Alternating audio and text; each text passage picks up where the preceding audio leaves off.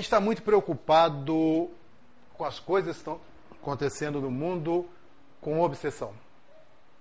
A obsessão coletiva, a, ob a obsessão de desencarnado para desencarnado. E nós estamos passando por um período turbulento aqui no nosso orbe, muito importante. E, é um, e essa reencarnação, esse período que nós estamos vivendo, nós somos testemunhas e trabalhadores de uma das eras mais importantes depois de Jesus. Nós estamos caminhando desse mundo de provas e expiações para o mundo de regeneração.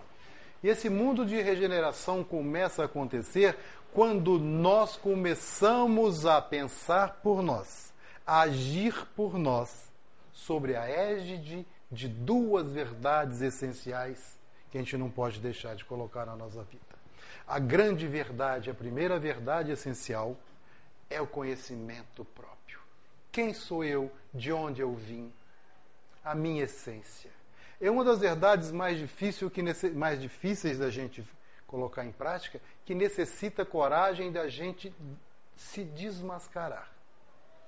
Mas uma segunda verdade ajuda a gente a ter a primeira verdade, que a segunda grande verdade, essa sim incontestável, é o Evangelho de Jesus, cuja síntese está no Sermão da Montanha. Se a gente conseguisse conjugar todo esse ensinamento em sintetizado de Jesus no Sermão da Montanha e nos Evangelhos, junto com a nossa própria verdade do autoconhecimento, não haveria obsessão no mundo. E a obsessão só vai sair de nós quando formos espíritos relativamente puros. Ou como já tivermos um adiantamento tal que não, não vamos mais receber pensamentos ou sugerir ações que são contrárias à nossa verdade. E a nossa verdade é sagrada porque nós somos criados por Deus da mesma maneira que Ele criou Jesus, com a mesma finalidade em cada reencarnação do nosso aprimoramento. Mas Kardec começa falando, que eu peguei do ensinamento de Kardec, que está lá na Gênesis, capítulo 14, item 45, que os maus espíritos pululam em torno da terra em consequência da inferioridade moral dos seus habitantes. Quando a gente lê essas coisas, a gente pensa assim, dos seus. Não é dos seus? Eu não. Dos outros. A ação malfazeja desses maus espíritos faz parte dos flagelos que nós, pessoas humanas, a reunião que forma a humanidade, estamos expostas nesse mundo. Por que, que existe obsessão? Porque temos ainda uma grande inferioridade moral. É possível obsediar Jesus? Tentaram e conseguiram? Por que, que conseguem com a gente? Então a gente tem que ver o que é obsessão, os meios de combatê-la. E nesse estudo que a gente se propõe a fazer hoje, nós vamos dar uma repassada ampassant por o que é obsessão, as causas da obsessão.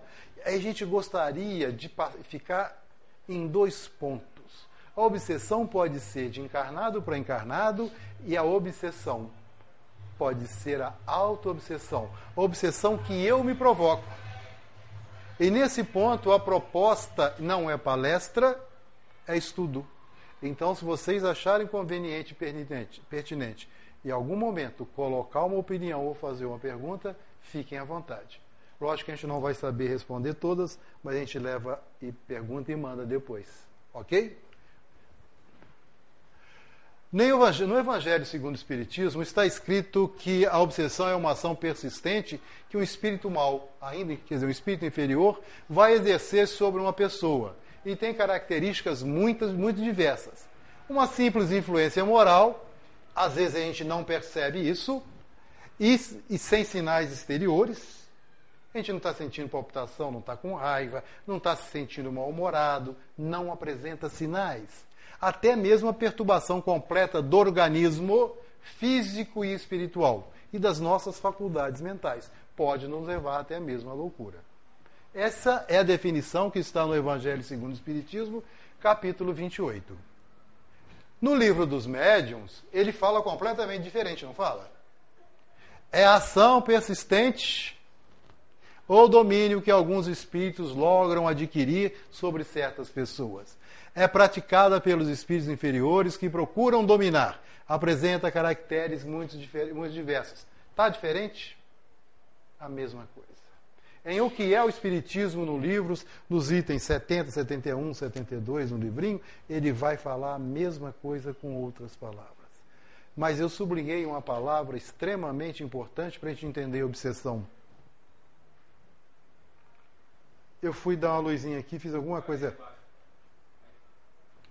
Ah, aqui. Essa aqui. Essa aqui.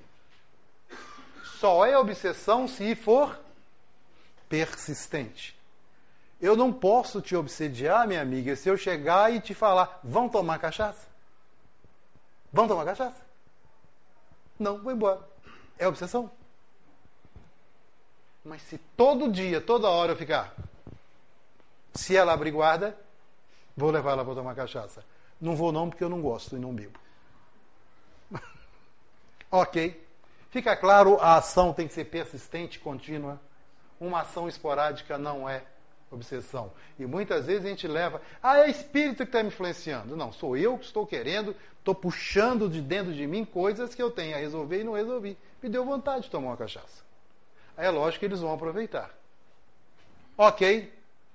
Kardec classifica no livro dos médios, lá no capítulo 23, a obsessão como obsessão simples, fascinação e, e subjugação. Quem falou possessão? Eu Foi para me testar, né, Rose? Muito embora não é eu, porque acreditava assim em possessão que o espírito, o outro espírito, poderia entrar no nosso perispírito e dentro do nosso corpo e nos dominar. Algumas religiões aceitam isso. Na Revista Espírita de 1864, Kardec admite um caso de possessão, mas não admite que eu com outro espírito entra no meu corpo. É um entranhamento tão grande que acaba dominando por completo porque é impossível um espírito entrar no corpo da gente, nos possuir a esse ponto, porque durante nosso reencarne, à medida que o feto vai crescendo, toda a vibração que já existia entre o espírito reencarnante e a mãe, a vibração que estava no óvulo, que foi, foi imantado para aquilo, os, os, técnicos construtores da reencarnação, até mesmo pelo automatismo, escolhem o espermatozoide mais propenso, que reúne o DNA do pai e da mãe para gerar esse corpinho lindo e bonitinho que está aqui. Ó. E esses estão aí são lindos e bonitos. São exatamente isso. E à medida que a reencarnação vai ocorrendo, uma célula virou duas, duas, quatro, quatro, oito, dezesseis, trinta e dois, sessenta e quatro. Nessa duplicação, em cada órgão, em cada célula que vai sendo formando, o perispírito está sendo dado um laço. Então é impossível que o outro habite dentro do mesmo corpo, mas pode se entranhar de tal maneira, por isso a palavra possessão. Aí Kardec, em vez de possessão, acha mais justo, e a gente vai concordar com Kardec, porque ele deve ser mais inteligente que eu, subjugação. Por esse motivo. Ok, gente? Ela falou, não está errado. Na obsessão simples, o que o, constrange, o obsessor faz a gente é se impor e dar palpite, se intrometer na vida da gente. É apenas desagradável e inoportuno. Vamos tomar cachaça? Vamos tomar cachaça? Já fiquei chato, né? Vamos mais não. Se ficou é chato. Se eu, é lógico que nessa obsessão simples, nessa que está me intrometendo na vida, estou me impondo sobre a pessoa, tentando impor. Uma hora ou outra, se essa pessoa ceder, pode mudar de obsessão simples para outras coisas. Mas a obsessão simples, qual de nós que não passa por ela? Na questão 459 de O Livro dos Espíritos, qual é a pergunta? Se eles podem nos dirigir. De amiúde, nos dirigem. Na maior parte do tempo, sem que a gente perceba. Mas a escolha de quem nos dirige, o convite a quem, quem quer que a gente, quem quer que a gente quer que nos dirige, parte da gente com as nossas ações, atitudes, emoções. A gente quer que a gente seja dirigido, inspirado por um espírito mau, malfazejo, perturbado, perturbador, ou pelo seu anjo da guarda, seu espírito protetor. É a questão de escolha, de prece e de pensamento, de emoções e de sentimentos. Isso é obsessão simples. Já na fascinação, o fascinador produz uma ilusão sobre o nosso pensamento, paralisando o nosso raciocínio. E isso é muito perigoso com expositores, com médiums famosos, com cantores, com os artistas, com os atores, com políticos. É muito perigoso. Que a pessoa, esse, esse espírito fascinador, acaba criando uma ilusão que eu sou o melhor, eu sou melhor do que Baíço. Deus me livre, hein? Quem dera. Chegar aos pezinhos dele. E eu passo a acreditar nisso. E isso é um, interessante, gente, que essa fascinação nem sempre ela é feita por espíritos desencarnados. São por espíritos encarnados. Quando a gente começa a elogiar de forma muitas vezes inadequada, social, fulano faz uma palestra, que beleza, não... mentira. Vai criando um secto em torno do, do expositor, tipo Ricardo Falcone, a Dona Isabel, o, seu, o professor Passini, que são expoentes, e se eles acreditarem que são tão bons quando a gente fala? Eles são ótimos, mas não são tão bons quanto a gente pensa. Bom é Deus. Mestre é Jesus. Nós, mesmos eles. E se a gente acredita nesse secto e começa a para de estudar, passa a ter opinião própria, passamos a ter achismos, e, a grande, e o que o fascinador faz é nos isolar do mundo, me tirar dos meus amigos que colocam o dedo na ferida e eu fico em torno de bajuladores que querem me aproveitar, aproveitar da gente. Quando eu trabalhava nas aulas de fisiologia, o Dr. Gomide, um médico já velhinho, que já deve estar desencarnado, muitos anos que eu não vejo, ele falava assim para a gente: se vocês querem derrubar um colega, um chefe, elogiem, elogiem, elogiem. Ele vai baixar a guarda e vai errar algum momento para vocês derem uma rasteira. É assim a nossa vida. Os amigos verdadeiros, além dos elogios, apontam as possibilidades, suas possibilidades e melhoras, não os erros. Não fica colocando o dedo na ferida para te machucar, mas te mostra como você é. E se você está fascinado, você não aceita, não raciocina, seu raciocínio fica paralisado. Nem sempre é só de desencarnado. A subjugação, ao contrário de produzir ilusão, causa uma constrição. Eu fui mexer que está massinho e não está. Paralisa a vontade. Eu sei que estou errado, mas não consigo parar de fazer. Sei que não posso, mas vou fazendo. E isso a gente vai ver agora aos pouquinhos para a gente entender. Essa primeira parte fica meio chata porque tem que ter o, o que o Kardec falou de uma maneira assim para a gente entender filosoficamente essas coisas.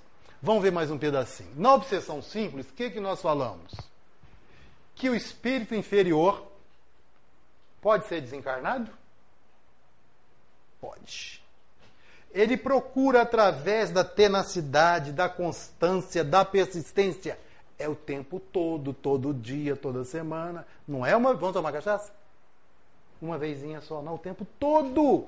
Intrometer na vida do obsediado. É o chato que só telefona quando você está jantando, quando você está tomando banho, é você estar tá tendo um assunto. É seu filho? Está tendo um assunto, você e seu filho. Vem cá, vamos conversar aqui. O assunto é sério, eu sei que tá... me intrometo. São pessoas, e às vezes a gente faz isso, não percebe. As pessoas que não nos dão sossego, constantemente estão ligando, fazendo. E pior de tudo, começa a nos dar sugestões, os encarnados e os desencarnados. Lembra da pergunta 459, quem nos dirige? são quem nós convidamos, que são contrários à nossa forma habitual de pensar, de realizar, de sentir, das nossas emoções. São diferentes das nossas. E acaba atrapalhando, nos causa transtorno, nem sempre perceptíveis fisicamente, fisiologicamente, espiritualmente. Porque a gente ah, vai embora, a gente não dá atenção. Continuando mais um pedacinho. Por exemplo, um médium Existem, existem espíritos que acham que eu só vou dar passividade. Você é meu. Você é meu. Eu, você vai dar passividade de eu. Até o português é errado. Vem outro espírito, tenta aproximar perispírito a perispírito, o obsessor não deixa. Só eu. E muitas vezes mistifica. Eu sou o João, sou o Paulo, sou a Maria, mas é o mesmo espírito que tem amizade, gosta de você ou quer te atrapalhar, não deixa na reunião mediúnica que outro espírito se aproxime do médium. E como acontece isso?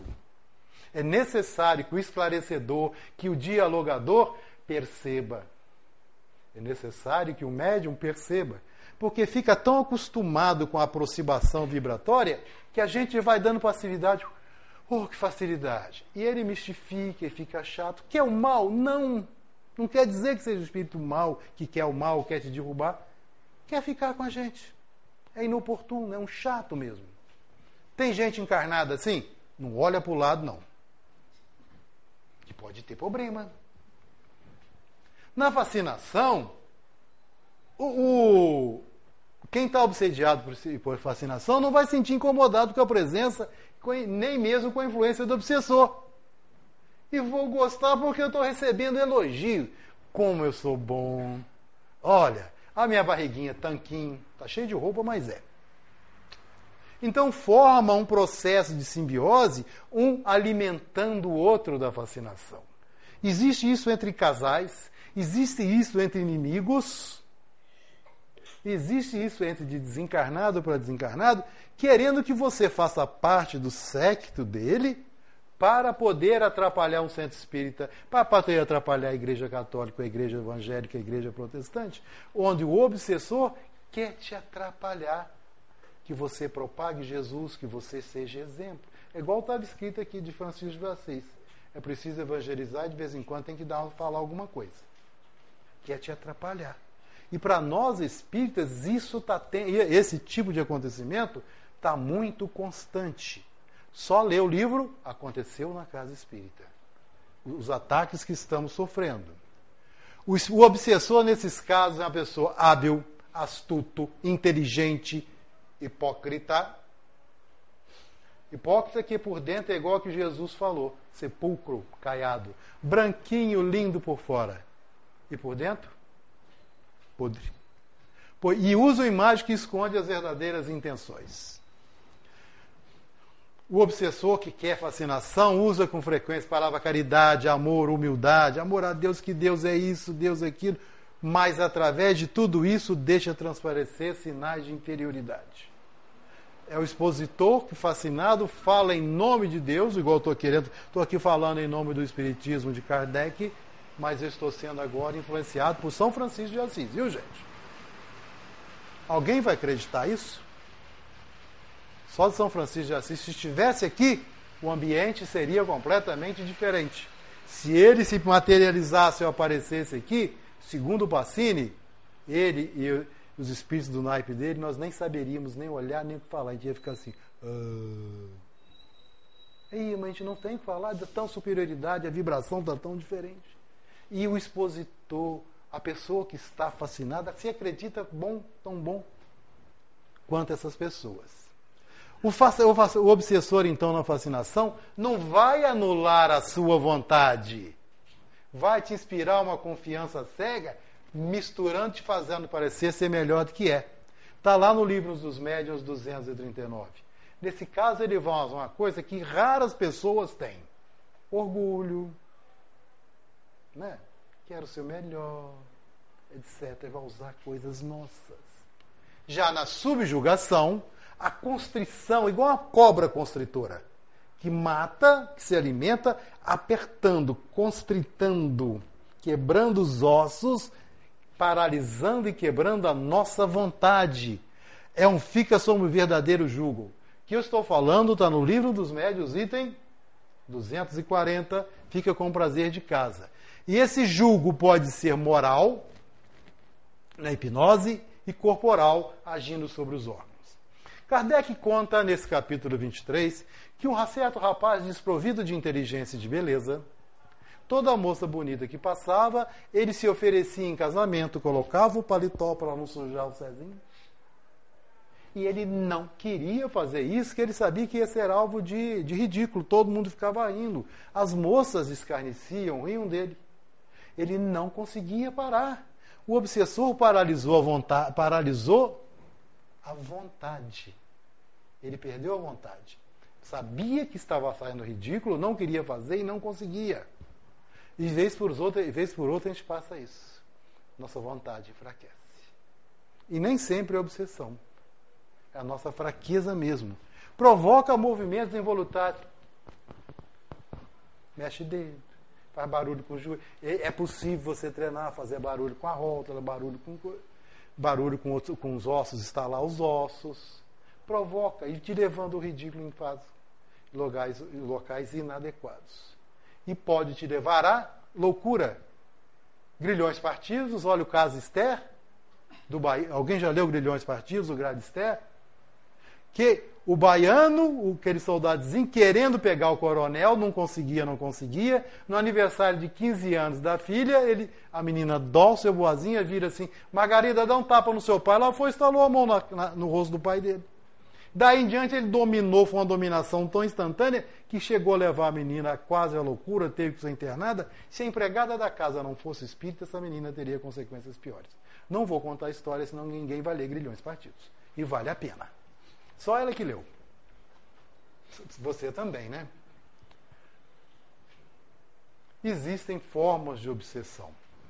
De encarnado para encarnado, desencarnado para desencarnado, encarnado para desencarnado, pode. Nós aqui, garradinho no corpo, obsediar uma pessoa desencarnada? Atendi uma mãezinha na FEAC. O filho estava há três ou quatro anos desencarnado. Ninguém podia entrar no quarto do filho. Estava exatamente como ele deixou. Ela entrava, tirava poeira, mas não mexia do lugar. Outros dois filhos encarnados, um bem mais novinho precisava dela, não, a atenção dela era para esse filho desencarnado. Ela, de tan... não há por maldade, de, de tanto sofrer a perda que para ela foi perda, que a gente perde relógio, carro, dinheiro. Pessoa a gente não perde. Daqui a pouco ele só, tá, só mudou de lugar, mas a gente sabe que não perde. Ela esqueceu da família, era tudo para o Joãozinho. O nome dele não é Joãozinho, mas não vou falar, né? Tudo para ele.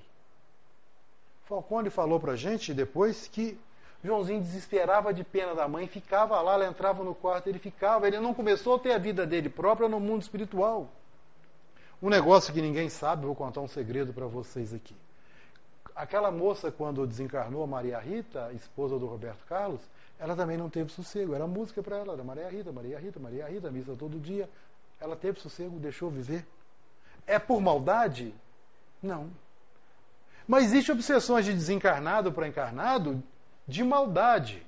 Divaldo contou para gente que durante um ano uma mocinha, uma médium, estava sendo obsediada e toda semana o tio Nilson era que esclarecia o obsessor. Dava, dava passividade, ele conversava com o obsessor e tudo, e o tempo foi passando. Chegou um dia, Divaldo entrou na reunião mediúnica, virou para o obsessor e falou assim: irmãozinho, não podemos fazer mais nada por você. Estamos aqui um ano conversando com você. Vou pedir então que os amigos te levem até a Legião de Maria. Maria, mãe, nossa mãezinha, vai conversar com você. Os nossos recursos se esgotaram. O obsessor virou para ele e falou assim: Seu Divaldo, eu não sou obsessor da fulana há muito tempo, porque nesse ano que eu estou frequentando a casa aqui, nas reuniões mediúnicas, o Espírito falando, viu que eu fiz de errado, que eu estava me prejudicando e a ela, não tem nenhuma obsessão, não tenho mais ódio, muito pelo contrário, eu aprendi a amar esse irmão, essa irmã. Ela agora que não me deixa. Ela é minha obsessora, ela me constrange, me persegue, me vincula a ela através de um pensamento de tanto ódio que a única hora que eu tenho sossego é na hora que eu estou aqui. Acabou a reunião, o Divaldo vira assim. Marcinha, minha filha, vem cá. O espírito obsessor falou isso assim, assim para mim. Ela virou assim: É, Divaldo, agora é minha hora, né? E passei um ano sofrendo na mão dele, agora ele vai sofrer na minha. Inverteu as coisas. E a gente faz isso de encarnado para encarnado, para desencarnado. Desencarnado para encarnado, obsessão recíproca e auto-obsessão. O objetivo de tudo isso que nós falamos de obsessão até agora são dois pontos principais. Essa aqui. Encarnado para encarnado e auto-obsessão. Encarnado para encarnado. E onde é que existe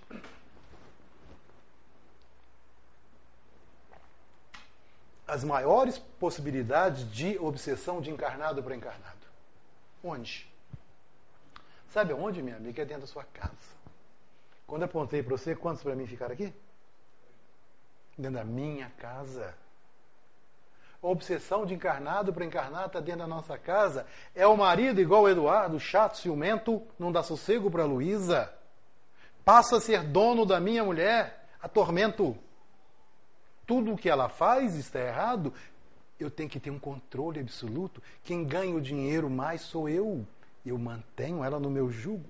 Não põe a cara na janela. Se outro homem te olhar, começa a constrangir a vida dela de tal maneira. Somos nós, como pais e avós, que nos achamos donos dos filhos e queremos colocá-los numa redoma de vidro que ninguém olha, que ninguém mexe. Você é meu filho, meu filho é superior aos outros. E quando a gente parte para o mundo espiritual, temos adultos bobões e crianças que não deixamos sofrer, não deixamos viver o mundo um pouquinho. Não é soltar e dando corda e voltando. Mas a gente constrange de tal maneira. É o namorado que não dá mais folga para namorado. É o ciúme de encarnado para encarnado. É o ciúme doentio, porque eu só estou com ciúme de você, você não está fazendo nada. Mas eu imagino que se você olhar para o lado, você está achando ele bonito, né? Já deve estar tá afim de sair com ele.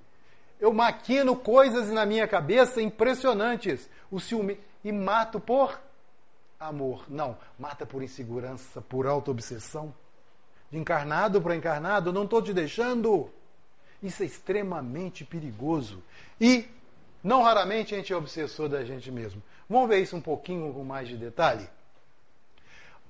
No livro dos domínios da mediunidade, lá no capítulo 19, tá, o Aulus fala, ensina para a gente da seguinte maneira: a influenciação de almas encarnadas entre si, que às vezes a influenciação de almas encarnadas entre si é tão grande essa obsessão que às vezes alcança um clima de perigosa obsessão. Viciamos em brigas, em simbiose. Casais não se separam. Eu não sou feliz com você, você não vai ser feliz com ninguém. Vivemos em briga, obsessão de simbiose, de raiva, de ódio, não conseguem mais viver sem brigar. A obsessão entra em gira de tal maneira que eu estou te desejando tão mal, tão mal, que bate na pessoa que eu estou desejando mal, na pessoa que eu pensava amar, e ela reflete de novo para mim. Começamos brigas, e nem sempre brigas verbais, brigas mentais a vibração dentro de casa fica num jeito. E a gente não percebe que a gente é auto-obsessor, de encarnado para encarnado. Estamos fazendo isso. E onde a maioria das vezes isso ocorre dentro de casa. Pode ocorrer no trabalho e aqui dentro da casa espírita. Com a inveja, com querendo domínio, o poder. Isso é coisa que nós temos que pensar se nós estamos fazendo. Porque quando vem a raiva, o ódio que eu estou levando, a procedência da raiva, do ódio, pode ser espiritual. Coisas que eu já trago do passado. Pode ser da minha encarnação atual, coisas que eu desenvolvi, que vim para superar como prova, estou desenvolvendo. E isso é tudo isso é alimentado por pensamentos doentios, onde eu quero começo a imaginar que você tem que ser infeliz. Tomara que você caia e rasgue a meia calça. Tomara que você caia e quebra a unha. Só vou ficar feliz se você estiver infeliz. Começa a criar um clima de vingança por coisas que eu nem sei bem, as coisas vão extrapolando. Isso quem pensa é o quê? Eu me torno obsessor do meu companheiro, entre encarnado para encarnado. Da minha auto-obsessão, sou obsessor do companheiro. A influenciação de almas entre si. Quando é boa, a influenciação não prende. Quando é ruim, cria um elo, uma prisão que a gente, se não se abrir, se não se soltar, se não souber agir, a gente fica preso. Mas vamos uma gravíssima. A maioria das obsessões começa nessa aí, na auto-obsessão. É a ideia, tudo aquilo que pensamos é como se fosse um ser concreto, deixa de ser abstrato ele vai sendo organizado por nosso espírito, por nós, por nós mesmos, que dá ao pensamento formas. Por que, que os espíritos leem nosso pensamento com velocidade, mesmo, mesmo sem saber a língua que nós estamos falando? Que pensa, nós pensamos formando ideias, formando formas, formando figuras. E isso numa velocidade tão grande, e eles leem tranquilamente. Porque não estão presos com a caixa cerebral ainda. Movimenta, imprime pela vontade. Nos domínios da mediunidade está falando isso. O encarnado pode assim ser perseguido por si mesmo. Eu sou perseguido por mim mesmo, devido às nossas criações mentais, imagens vivas. É a cristalização de ideia que fazemos dentro da gente, que perpetuamos, perpetuamos é exagero, quer dizer, que prolongamos até mesmo para a vida espiritual. Vamos ver mais um pedacinho disso. No livro Imensidão dos Sentidos, o Francisco do Espírito Santo, pelo médium Francisco do Espírito Santo, o Espírito Hamed conta, fala para a gente da seguinte maneira: As almas em desarmonia íntima são semelhantes a um imã, atrai para a gente mesmo, atrai para si forças destrutivas projetando teias enfermiças na sua atmosfera psíquica o aura doentia. Projeto doença em mim. É como se fosse uma teia. Eu me prendo, encapsulo, cristalizo ideias doentias que me fazem mal. E ao me fazer mal, as pessoas que têm afeto, que me amam, que convivem comigo, acabam influenciando, fazendo mal às outras mas principalmente estou fazendo mal a mim mesmo. E quantas vezes não percebemos que somos auto-obsessores? A auto-obsessão tem alguns parâmetros sensacionais, assim, de maneira da, que a medicina nos mostra. Sensacionais da maneira como são importantes para a gente perceber. São pessoas egoístas, são voltadas para si mesmo, mesmo sem perceber. São voltadas para si mesmo que se eu falar que o seu cabelo trabanco, você vai ficar tão melindrado que tem os dois fios pretos aí. Coitado, tá infa... nossa cabelo está caindo. É por preguiça, viu? Quando cai, você não cata. Vai ficar melindrado.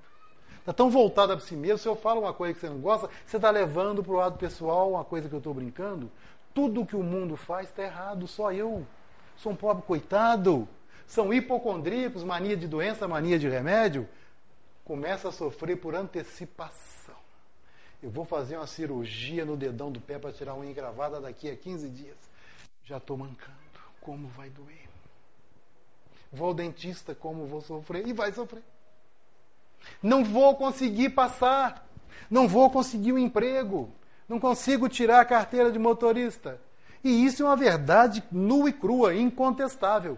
Se você falar isso e acredita isso, sua mente acredita. Acredita mesmo.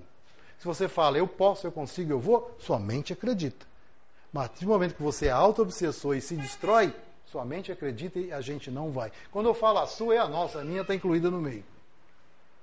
Dramatizam os fatos. Encontrei, aí encontrei com o Joãozinho na rua e perguntei: você tá, como é que está? Você está bem? Não. E contou. Duas horas lamentando. E vai ficar bom quando? Só dramatiza. Se acham coitadinhos, sempre vítimas de si próprios. Zé Raul Teixeira está ali. Primeiro que ele está melhorando cada vez mais. Ele é destro, aprendeu a escrever com a mão esquerda para psicografar com a mão esquerda. E assim, ele, tá, ele é danadinho. Também ele dá um espírito assim pouco evoluído, vai conseguir né, melhorar.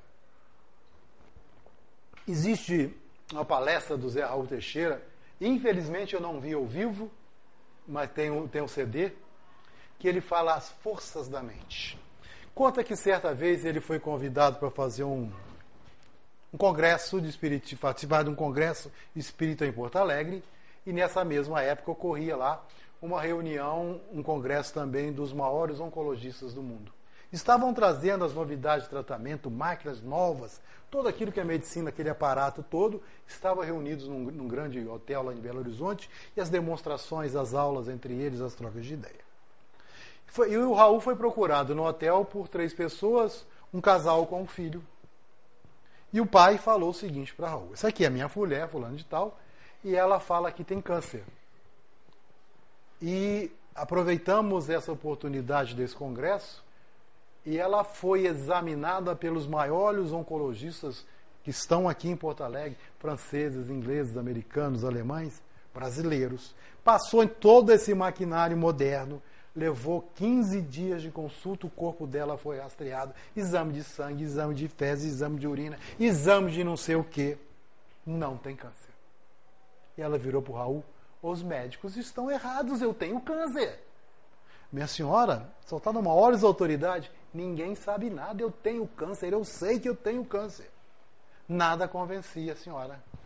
Raul disse que conversou com ela mais, mais de uma hora, resolveu-se o seguinte, conversou, conversou com o marido e com o filho, olha, não sei o que fazer, estou indo para Niterói amanhã, mas tem aqui o meu telefone pessoal, me mantenham assim a par do que está acontecendo com ela aqui lá no centro. Vamos fazer vibrações, vamos orar. Tudo. Passados seis meses, recebe um telegrama, o Raul recebe telefonema.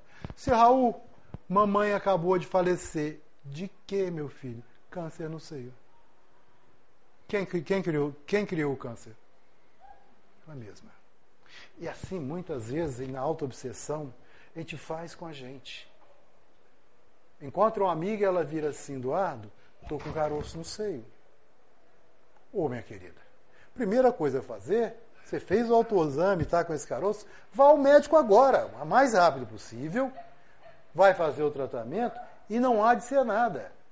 Prece água frutificada, passe, estou aqui do seu lado, vamos, vamos rezar junto. Parêntese. Kátia, quando estava viva, falou para a gente: se alguma pessoa chegasse perto de mim, Eduardo, reza para mim, vibra para mim que eu estou com um problema, tem que ser na hora. Se eu deixar para fazer de noite, eu vou esquecer. Reza, faz na hora. Não precisa desse tamanho. Jesus abençoe meu irmão. Mas, enquanto essa amiga, minha querida, médico, tratamento, prece, água frutificada, pensamento positivo. Daí a 15 dias me aparece um caroço nas costas. Coitadinho. E se for câncer? Se for melanoma maligno, vou morrer. Para ela eu dei tudo de positivo. E para mim? Reparou que a gente faz isso com a gente de vez em quando? Não nos valorizamos e não colocamos a nossa fé em ação. Evangelho segundo o Espiritismo, capítulo 19, sugiro que a gente leia o item 3. A fé em si próprio, que dá uma espécie de lucidez que a gente vê lá na frente que se deseja fazer e já vê feito. Lógico, acresce em nós mesmos, acrescido pela fé em Deus. A auto-obsessão a gente faz isso com a gente. Porque nós vivemos atormentados por nós mesmos.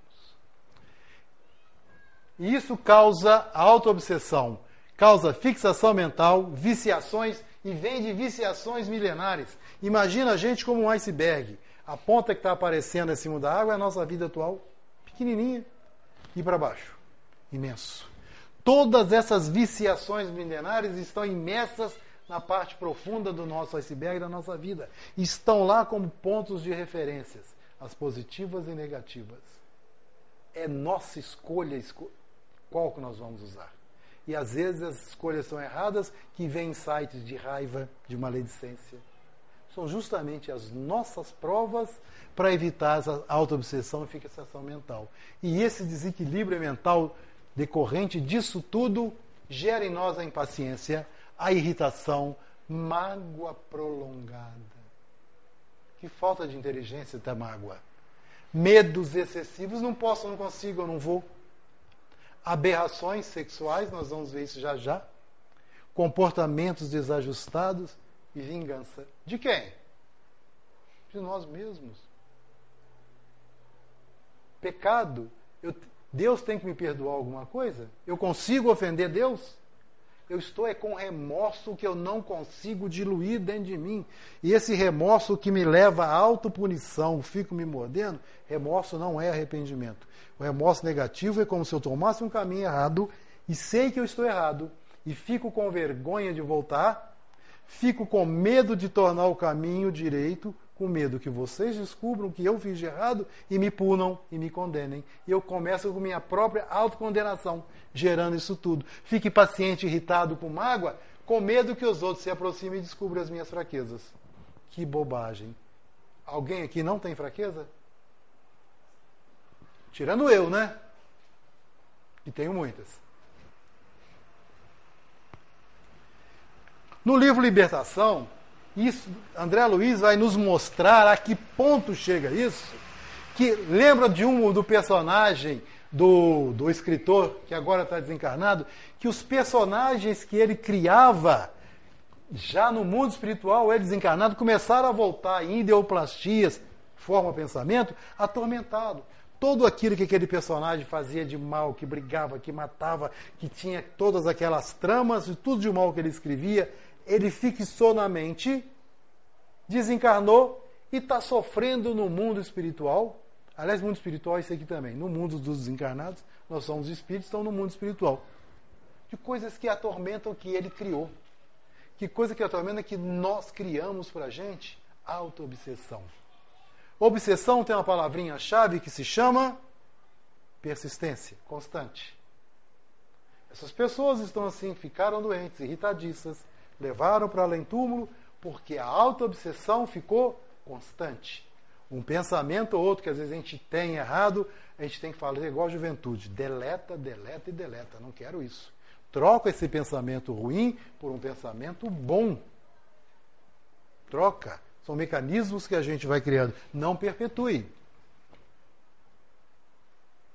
Como é que se processa agora a fascinação e obsessão? Agora de terceiro, de um espírito desencarnado em cima da gente. O processo é análogo a uma reunião mediúnica. Só que na reunião mediúnica, eu estou sentado à mesa em prece, o meu foco é dar passividade a um espírito sofredor, aquele espírito que precisa se manifestar. Se manifestou, tomei o passe, ele vai embora, vai com Deus, cuidar da vida dele. Uma, uma comunicação de um espírito melhor que traz uma mensagem, ou da grande maioria, 99,9%, de espíritos perturbados, perturbadores que precisam levar um choque anímico. Por mais duros, mais encarniçados que sejam, vai dar a passividade naquele momento, vai ser desligado da gente, vai cuidar da vida deles, na madrugada vão continuar o tratamento, e nós vamos embora e eles vão ficar aí com Deus. Isso tudo é com carinho. O processo é análogo a uma reunião mediúnica. Só que na obsessão, nessa constância do dia a dia, nessa persistência, nós vamos ver igual como se fôssemos um rádio antigo. Aquele rádio que tinha aquele dial, você girava um pouquinho, aqui está a Rádio Globo, aqui está a Rádio Tupi, aqui um pouquinho dava um ruído. Assim é a nossa mente. Eles aproveitando as nossas predisposições, começam a nos influenciar com a sintonia mental, qual qual a gente fazia. Alguém já teve desses rádios antigos, um sempre desse aqui? Papai tinha um, você lembra, Lucélio? Lá em casa tinha. Por isso que eu botei essa foto. Começa a influenciar mente a mente. Vão fazer, vão fazer. Vai começando a desvirtuar o seu pensamento aos poucos. Não é de uma hora para outra. Pode acontecer igual o caso Esther, mas de uma maneira, mas isso é constante. Junto com isso, vem a influenciar a, influência através dos fluidos, envolvimento fluídico, o envolvimento do perispírito.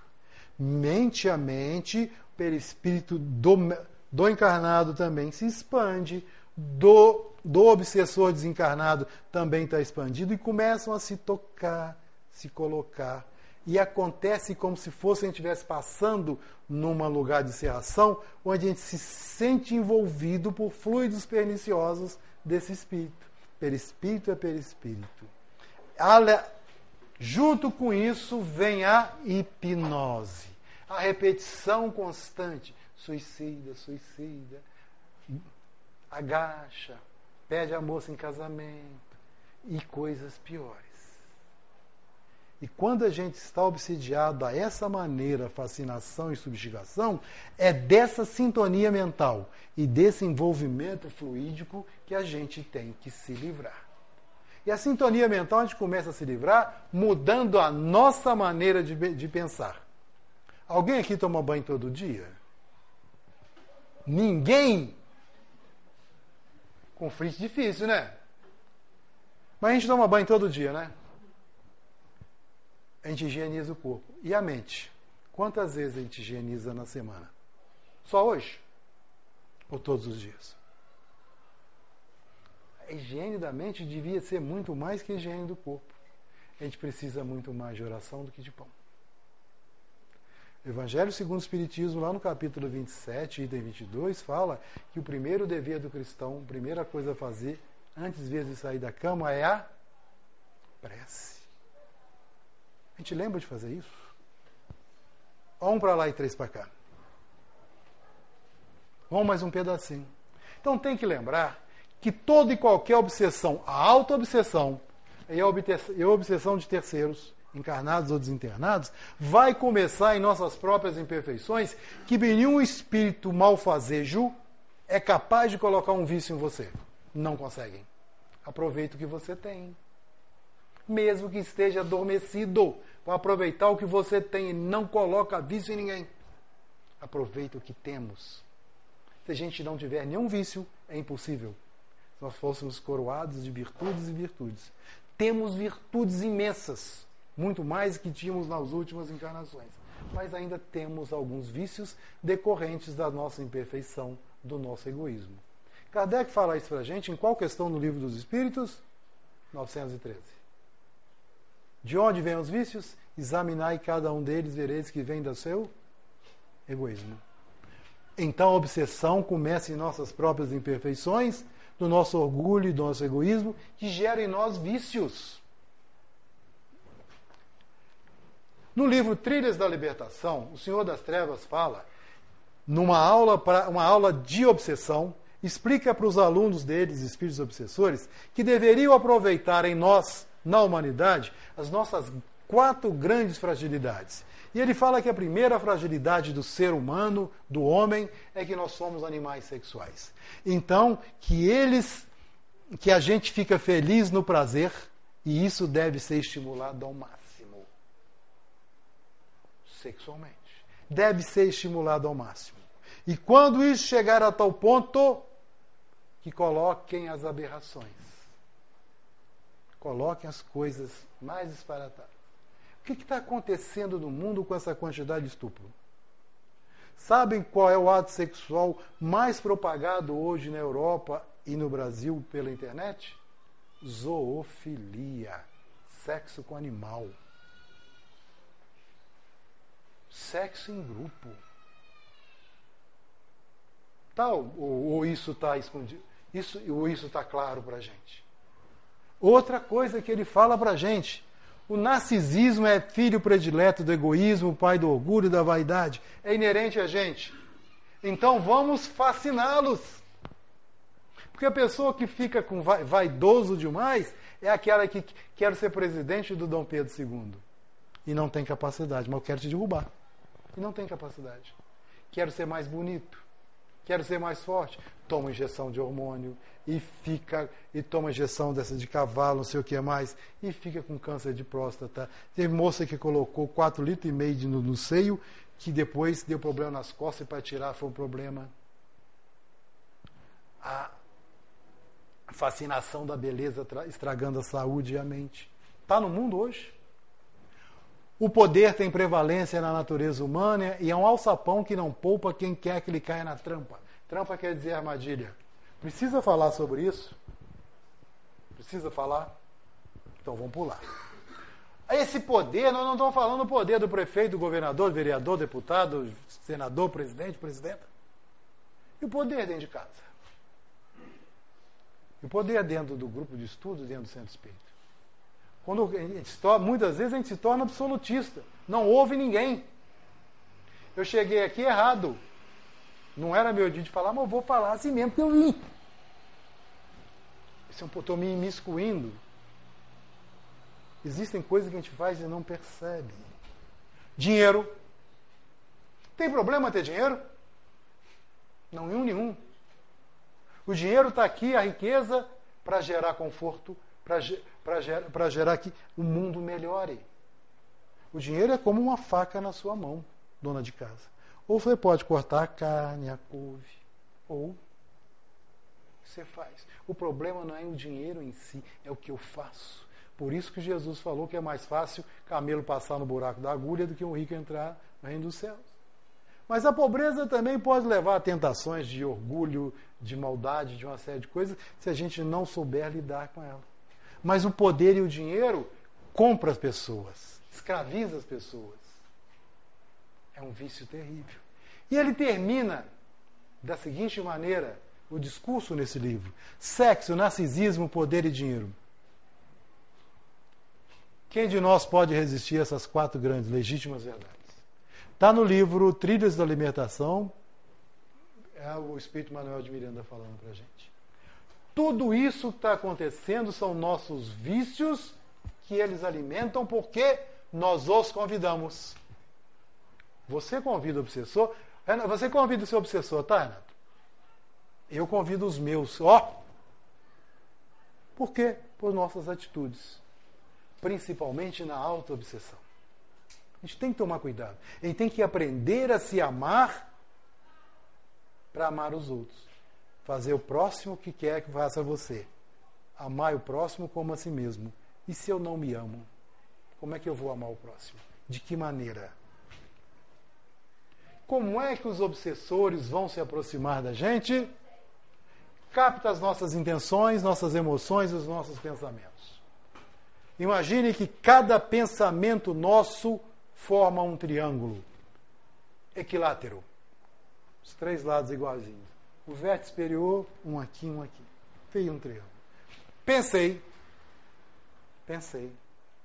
Meu pensamento gera uma corrente que vai para esse vértice aqui do fundo. Essa corrente vai gerar emoção, sentimento e sensação. Se a minha emoção, sentimento e sensação for positiva, vai gerar uma outra corrente que vai chegar no vértice de cá. Pensei. Eu contei para vocês que eu sou vovô agora, da Lia? Pensei na Lia, né? Tinha a mais linda que eu tenho. É a única, mas é a mais linda. Pensei na Lia, veio sentimentos, emoção, de carinho, de amor, de vontade de pegar minha netinha no colo, beijar. Já fiquei com saudade dela agora.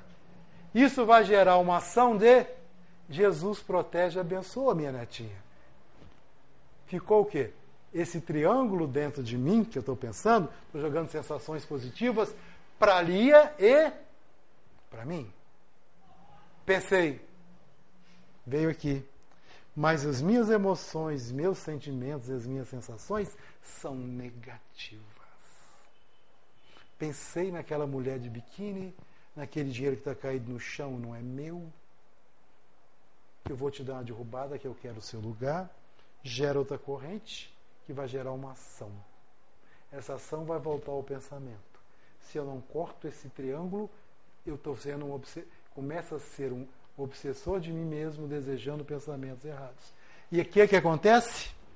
Capta nossas intenções, emoções e pensamentos. Com espíritos que eu convido, porque vão pensar, sentir igual a mim. Nossa responsabilidade é muito grande. De novo, é obsessão quando é contínua e persistente. Nenhum de nós é capaz de ter pensamentos puros 24 horas por dia. Nós podemos diminuir a quantidade de pensamentos negativos. Podemos ou não podemos? E já fazemos isso. Quantas e quantas vezes a gente pensa no trânsito, a gente leva uma fechada, a gente pensa, seu filho de uma boa mãe linda e maravilhosa, e fica só no seu. Já não controla um pouco? É assim em outras situações. E isso a gente atrai com vida. A terapêutica espiritual, para todo tipo de obsessão, é a prece, evangelização, passe, água fluidificada e desobsessão. Evangelização de quem?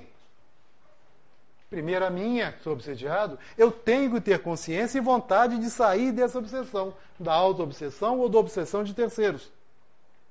E o fascinado é terrível, porque ele não, não se compreende isso. Dá mais trabalho. E o doutor Ricardo Baesso, numa aula de obsessão, falou para a gente lá na FEAC que sem certas obsessões vão levar duas, três encarnações para serem resolvidas. Tem umas que não são fáceis, de tanto ódio, de tanto conúbio.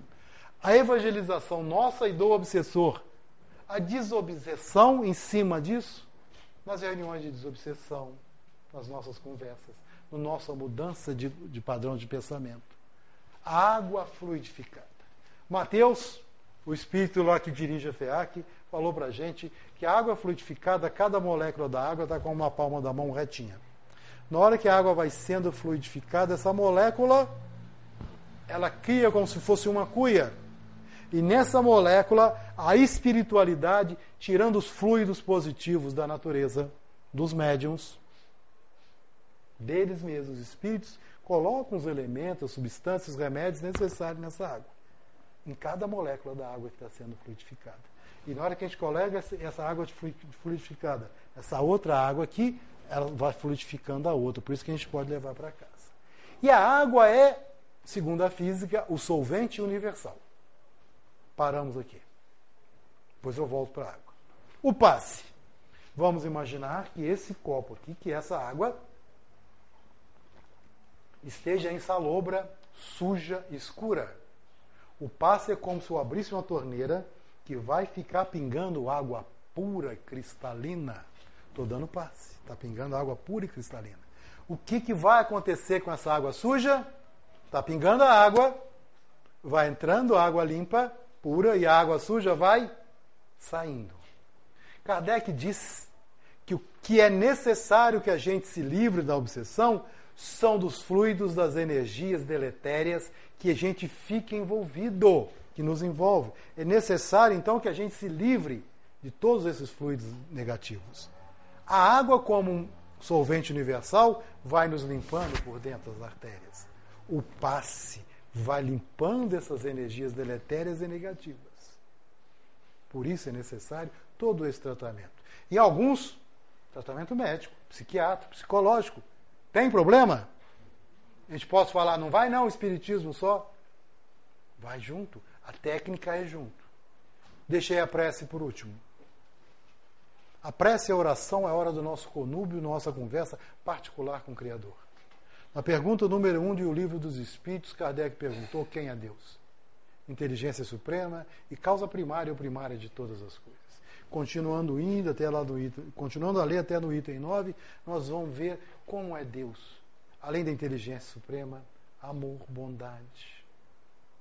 Tudo, todas as virtudes no grau máximo que a gente pensar e muito mais. Então é extremamente inteligente quem, a gente conversa com o nosso Pai. Que Deus é Pai de amor e bondade. Infinitamente justo e bom. A gente tem que ter intimidade com Deus. E as nossas preces a Deus são levadas a Ele pelos espíritos superiores. O capítulo 27 do Evangelho do Espiritismo vai explicar isso tudo. A prece é extremamente importante. Manuel Filomeno de Miranda, agora terminando, no livro Sexo e Obsessão, no capítulo 2, no meu está na página 24, ele fala de uma coisa da oração. E a oração para mudar os nossos pensamentos, os nossos sentimentos e as nossas emoções para melhorar ele explica como isso se dá. Que a oração é uma força dinâmica que está sempre em movimento e é responsável pelo restabelecimento das energias. A oração é constituída de vibrações que são específicas. E essas vibrações penetram em quem está orando, igual o passe. Penetram em quem está orando, mantendo-lhe a vinculação com as fontes inexauríveis eternas, que nunca acabam, de onde procedem os recalços vitais. De onde vêm essas fontes? Do universo. E o universo é formado pelo amor de quem? De Deus. Em razão da intensidade do hábito a que o indivíduo se permita, a oração é um valioso instrumento para a conquista da paz, para a preservação da alegria. Instalam na gente um estado de receptividade permanente das vibrações superiores que se encontram espalhadas nos cosmos. O universo conspira a nosso favor, nós é que não aproveitamos. Principalmente eu que estou falando isso aqui, e eu acho que devo ter lido antes de vocês. Não aproveitamos tudo isso. Preservando na gente saúde, gera satisfação íntima que é muito importante, e proporciona a cada um de nós inspiração nas mais variadas situações do caminho evolutivo, porque a gente torna amigo, torna íntimo de Deus, dos espíritos superiores, do nosso espírito protetor, do nosso anjo da guarda. A inspiração, o sopro vem. Os nossos insights serão insights, na maioria, na maioria das vezes, na imensa maioria, insights positivos e benéficos a nosso favor. E como consequência da oração.